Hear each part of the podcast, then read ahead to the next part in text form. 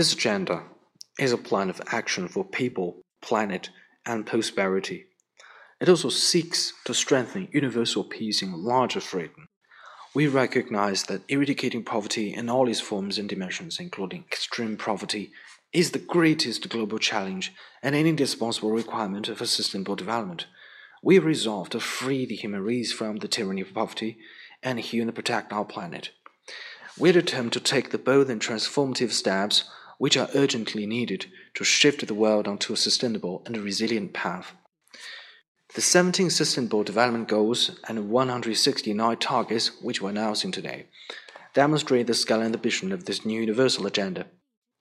They seek to build on the Millennium Development Goals and complete what these did not achieve. They seek to realize the human rights of all and to achieve gender equality and the empowerment of all women and girls.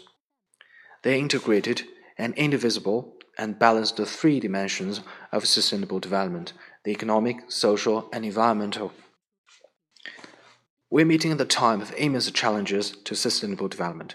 Billions of our citizens continue to live in poverty and are denied a life of dignity. There are rising inequalities within and among countries. Gender inequalities remains a key challenge. Unemployment, particularly youth unemployment, is a major concern. Global health threats more frequent and intense natural disasters spiraling conflict, violent extremism, terrorism, and related humanitarian crises and the forced displacement of people threaten to reverse much of the development progress made in recent decades.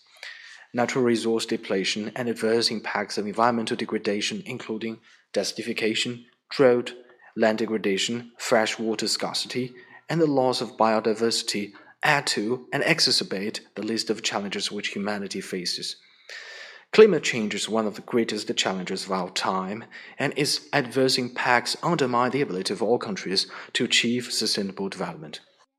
The Millennium Development Goals, which agreed 15 years ago, provided an important framework for development, and significant progress has been made in a number of areas. But progress has been uneven, particularly in Africa least developed countries, landlocked developing countries, and small island developing states, and um, some of the Millennium Development Goals remain off track, in particular those related to maternal newborn and child health and to reproductive health.